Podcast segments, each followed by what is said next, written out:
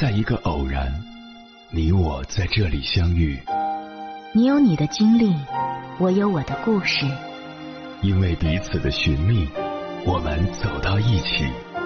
千山万水只为你，捎来谁的秘密？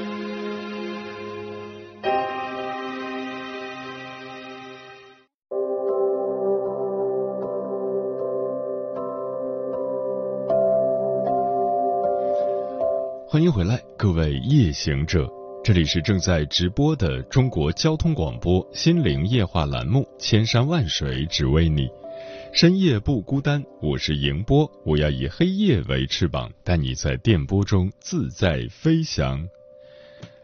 之前看过这样一则故事，一位叫琼斯的年轻记者被上司安排去采访大法官，可接到任务的琼斯却连连摆手，列举了一堆不去采访的理由。比如自己是无名之辈，对方根本不认识；比如法官公务繁忙，没空接待自己；比如自己经验不足，怕问了不该问的问题惹怒对方。上司看了一眼琼斯，问道：“那你想采访大法官吗？”琼斯回答：“当然。”话毕，上司直接拨通了大法官的电话。您好，我是报社的记者琼斯，想采访一下您，不知道您能否接见我几分钟？电话那头传来法官的声音：“一点十五分，请准时。”把一旁的琼斯惊得目瞪口呆。原以为大法官根本不愿理自己，没想到进展这么顺利。成名后，琼斯在演讲中感慨：“那是我二十几年来学到的最重要的一课。”很多时候，我们设想中的事情根本不会发生，无端臆测、胡乱猜想，只会浪费时间、消磨精力。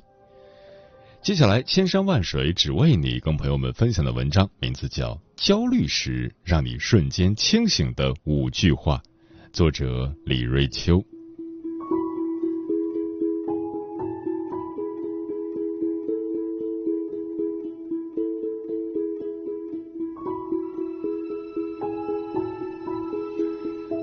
最近这段时间听的最多的一种心情，可能就是焦虑。有易焦虑体质的朋友，在这个高度不确定的时代，更容易感到焦虑，担心事情的发展超出掌控，造成未知的影响。尽管我们都很清楚一件事：对付焦虑唯一的方法就是行动。无论是去学习积累，还是创造产出，都是应对焦虑的最好方法。但当我们陷入焦虑之中，我们可能没有这个心情去行动，需要经历很长的时间，做很久的心理建设，才能让自己从低落的状态中走出来。而这部分时间精力就白白耗费在精神内耗中。那么，有什么办法可以帮助我们快速摆脱焦虑和恐惧呢？在今天的文章里，我想分享五句神奇的话。每当我陷入焦虑和担忧中时，他们总是能快速的帮助我走出来，恢复冷静，让理性重新主宰大脑。希望他们同样也能对你有用。第一句话，我所担心的事情，绝大多数都不会发生。我们总是很容易对未来忧心忡忡，担忧一些尚未发生的事情，比如。在一项任务开始前，我们很容易抑制不住的去想，这件任务会不会很困难，会牵扯掉我许多的时间和精力。开始着手去做了，又会左顾右盼，我会不会犯什么差错，需要补救或承担责任？好不容易把它做完了，又对自己的成果不满意，他会不会留下什么隐患，对我造成意想不到的影响？尽管这些心理活动看起来都有点愚蠢，但许多人的确就是容易困于这种无谓的胡思乱想中。如果你是一个高度敏感者，一定会有更深刻的共鸣。这种现象叫做灾难性想象，它指的是在一段较长的时间内，大脑中会持续不断的闪过种种尚未发生的事情，并把它们往坏里想。不断对自己造成压力，灾难性想象的本质是什么呢？一言以蔽之，安全感。正是因为缺乏安全感，所以你才需要不断的去进行灾难性想象，不断去想象最坏的结果。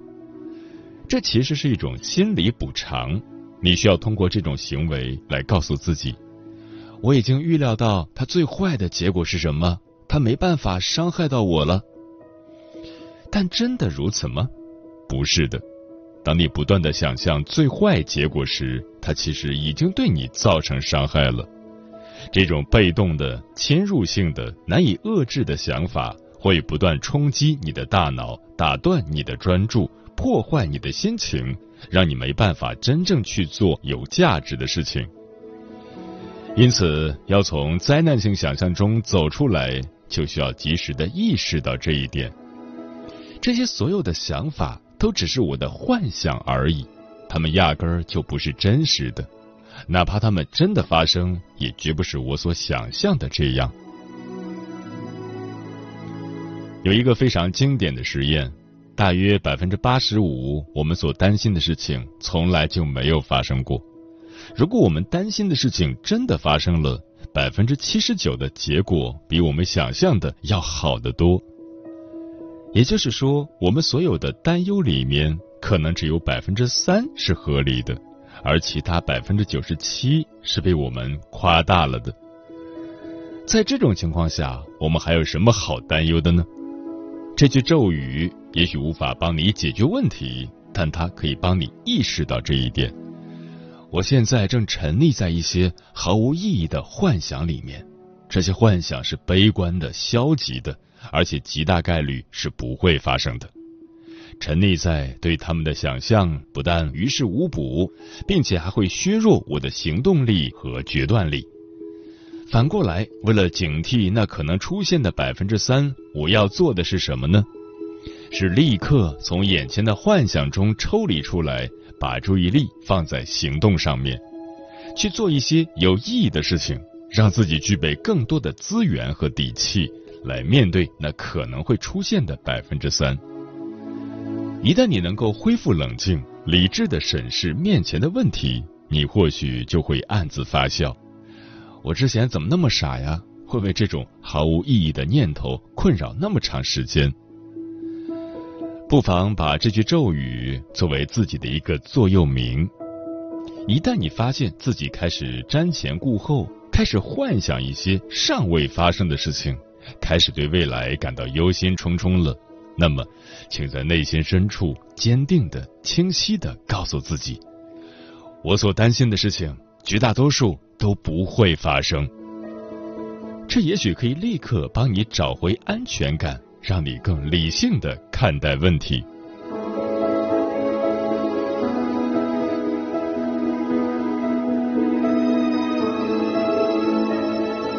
第二句话，把视野拉远，它对我来说还严重吗？大多数焦虑之所以会对我们造成困扰，原因是什么呢？是因为我们采取了特写镜头去近距离的审视它。大脑有一种叫做威胁识别的本能，这种本能能够让我们更快、更有效的识别出环境中可能对我们存在威胁的因素。它本来是好的，能够让我们在原始时代更容易避开危险生存下来。但是在现代，这种本能的负面作用就显现出来了。威胁识别过于敏感的人，我把它叫做威胁敏感，会下意识的放大一样事物的威胁，让我们看到更多危险的部分，忽视掉那些安全的、无害的部分，从而使得我们高估一件事情对我们的风险和负面影响。而如果恰巧你手头恰好没有别的事情，注意力没有饱和，那么问题就来了。这些威胁和风险会占据你所有的视野和注意力，让你感到整个生活都被威胁所包围，从而陷入无助和沮丧中。但这种感受是真实的吗？不是的。你之所以会感到焦虑，原因只在于注意力和威胁敏感的双重作用下，把事物的风险因素放大再放大。从而让它看起来似乎离你很近，似乎高大的无法战胜罢了。就像你从特写镜头往里看，看到了一头猛虎，但如果你把镜头拉远，你可能会发现，这头猛虎原来跟你还隔着十万八千里，它压根儿无法真正伤害到你。只是你先前被镜头所困住，看不到彼此间遥远的距离而已。因此，一个简单有效的建议就是：如果你对眼前的事情感到焦虑，不妨退一步，把目光拉远一点，从更长远、更高的视角去看待这个问题，把时间拉长到半年、一年、五年，甚至你的一生。这个问题在一年的尺度里严重吗？五年呢？十年呢？二十年呢？一生呢？这个简单的技巧叫做心理距离。你跟一件事情的心理距离越近，就越容易受它影响；反过来，你跟他的心理距离越远，就越容易冷静客观的处理它，摆脱情绪的干扰。实际上。许多时候，真正阻碍我们去解决问题的是什么呢？不是问题本身有多复杂，而是我们对问题的恐惧。但一旦你把心理距离拉远，你就会发现，这种恐惧压根儿就不存在，它只是你的错觉而已。它只是在我们漫长而充实的人生里面一朵并不起眼的小浪花，甚至可能连曲折都算不上。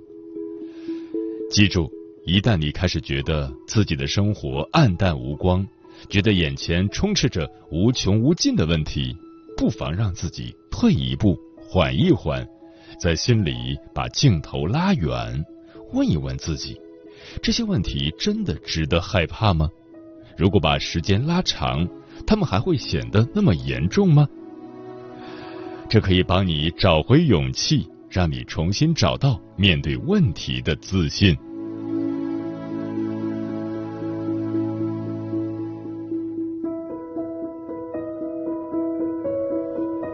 第三句话，只有我自己才能主宰自己。一个非常简单的道理，却也常常被人忽略。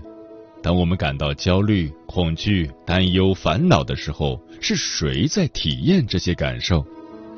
是我们自己。那么，这些感受的源头是什么呢？是谁产生了这些感受？是外部世界吗？不是的，也是我们自己。换句话说，当我们产生种种负面情绪的时候，我们相当于是在做什么呢？是在自己惩罚自己，自己折腾自己，自己消耗自己。这有什么意义吗？没有。实际上，这背后的根源还是一种受害者心态在作祟。我们把自己摆在了受害者的位置上，从而心安理得的逃避责任。逃避本来应该由我们自己背负的，去解决问题、克服困难、改变环境的责任，把它推卸到外部环境上。这其实只是一种自欺欺人而已。整个流程下来，整个世界没有发生任何变化，问题依旧在那边。唯一的不同是什么呢？只有我们自己被自己伤害了。因此，一个简单的做法。就是告诉自己，我很强大，也很自信，我有能力解决眼前的问题，不需要感到害怕。只要我保持对自己的信念，就没有什么能够真正伤害到我。可能有人会觉得说起来简单，但我们怎么能凭借自己的力量，让自己不去恐惧、不去担忧、不去焦虑呢？这些负面情绪本来就是大脑的本能，是跟理性相抵触和排斥的。但为什么你会不相信自己能够做到呢？有一把枪指着你，让你感到害怕吗？没有。有一片深渊在你面前，让你感到恐惧吗？没有。情绪也好，理性也罢，他们都是你的一部分，都应当被你所主宰和控制。在你的身体里，并不存在两个分裂的人在彼此指责争斗，也并不存在另外一个声音、另外一种力量在拉扯你的后腿。一切都是你自己的选择。你选择不相信，那么就会被负面情绪困住；你选择相信，那么就会发现，这些声音和情绪其实都是自己的妄想，它们并不真实存在。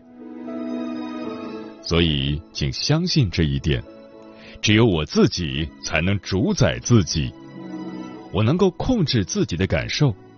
只要我不想，就没有什么能够伤害到我。理解了这一点，你就会发现，从来都没有什么恐惧的，有的只是我们内心投射在外的假象罢了。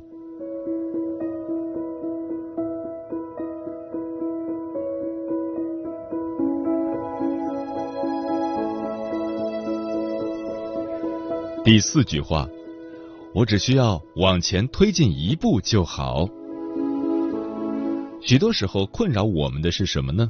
是我要做的事情太多了，我们很容易感到自己的生活被许多问题缠住，他们千头万绪，想动手解决，但又不知道从何入手。做一件事情很容易被另一件事情分心，处理一个任务往往又会牵扯到另一个任务，就这样问题一个叠一个，形成一张密密麻麻的网，让我们喘不过气来，难以寸进。这种情况下，对问题的分析和识别会很容易耗尽我们的认知资源，随之而来的结果是什么呢？就是让大脑持续感到不堪重负，从而陷入超负荷运转的精疲力尽之中。这就导致一个结果：面对的事情越多越繁杂，我们反而越不想去动手，哪怕他们已经迫在眉睫了。也想把眼睛捂住，不去看他们，宁可做别的事情，宁可把注意力和时间耗费在一些非常次要的琐事上，也要把正经事不断的往后拖延。但这种拖延有意义吗？没有，问题不会因为拖延而解决，它只会越积越多，从而使得我们的压力越来越大。摧垮我们的精神，让我们心力交瘁，感到生活变得一团糟。面对这种情况，一句强有力的咒语就是：如果我把问题简化、再简化、简化到最直接的程度，那么它可以是什么？换言之，我不用管那么复杂的问题，我只需要考虑一件事就好。如何把事情往前推进一步，让它能够有进展？举个例子，前阵子和一位朋友聊天，他跟我诉苦，老板刚给他布置了一个陌生的新项目，上一个任务出了点意外要弥补，而家里最近又在搬家，各种事情全都挤在一起，让他焦头烂额，心情特别差，脑子也转不动了，已经浪费了好几天。我告诉他。别想那么多，你只需要考虑一个问题就好：在未来的一周内，哪一件事情是非做不可的？想清楚之后，专注去做这件事就好，别的事情等它告一段落之后再说。这是一个很有效的思维方式。当你感到焦头烂额、精疲力尽时，试着暂且放下所有的压力，不要考虑太多，只需要去思考。如果我只能做一件事情，这件事情是什么？我希望这件事情能得到一个什么样的结果？然后专注去把这件事情做好，这样可以让自己清晰的感到自己正在向前推进，从而获取正反馈，同时又能不被复杂的问题所困住，减轻大脑的负担，轻装上阵。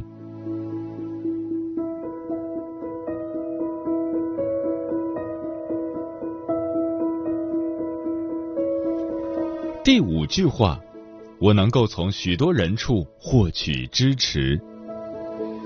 许多时候，我们习惯了独自一人去面对问题和困难，而常常忽略了一点：尽管许多事情的确只能自己去解决，但是我们永远不是孤身一人。来自同伴的支持是可以帮助我们获得勇气、力量和信念的。这些同伴包括什么呢？可能是你的家人、朋友、同事，也可以是你的萍水之交，比如你在社团里认识的成员，一起参加活动的新朋友，线上交流的网友，乃至于有同样困扰和问题的陌生人，这些都可以成为你的支持力量。他们可能无法给你实质性的帮助。但是，仅仅是跟他们交流，向他们倾诉，让自己知道，这个世界上有人愿意倾听我，以及这个世界上有人跟我一样，本身就是一种非常有效的鼓励和安慰。如果运气好的话，你或许还能找到跟你有着相同困扰的人，可以一起打气，互相扶持，互通信息，互相帮助。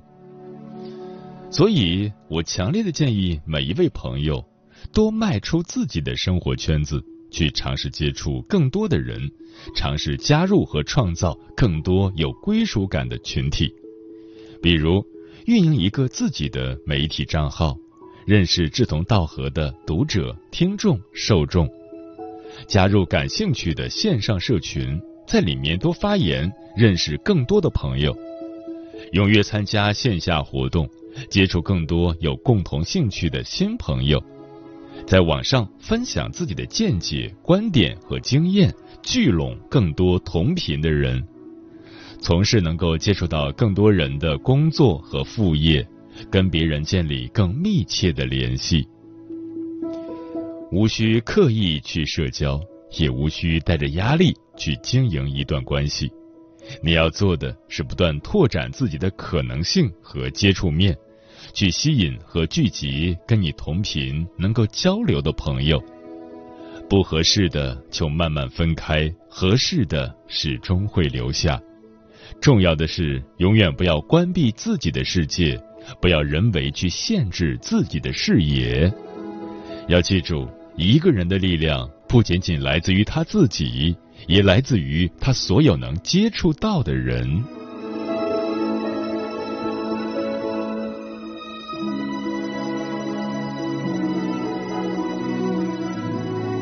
当然，这五句话并不能帮你解决问题，他们能做的是让你快速从焦虑和恐惧中恢复过来，重新出发上路，开始行动。一切不能打倒我们的，都会使我们变得更强大。把令你焦虑的事物变成养分，变成挑战，变成经验值，就没有什么能令你真正感到恐惧。与大家共勉。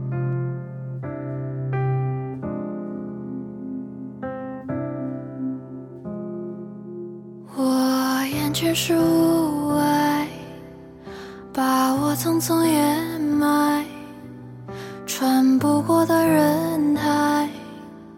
天空也没有色彩，习惯了徘徊，耳畔听风吹来，看不清的前方，挣扎也无。我踏遍了山巅，去拥抱风和月，在日落之前大声的祈愿我寻遍了人间，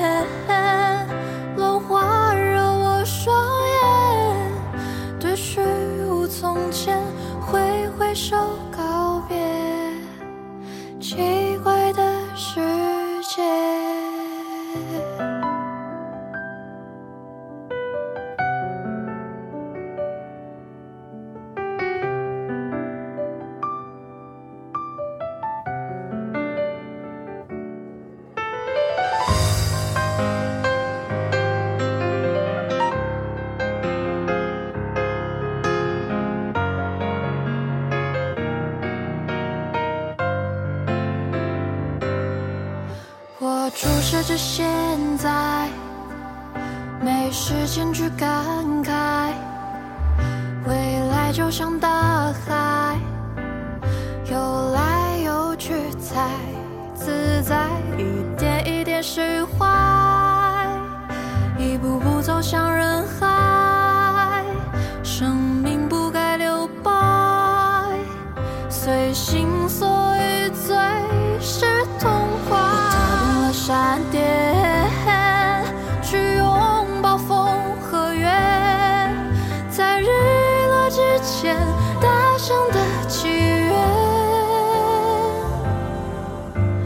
寻遍了人间，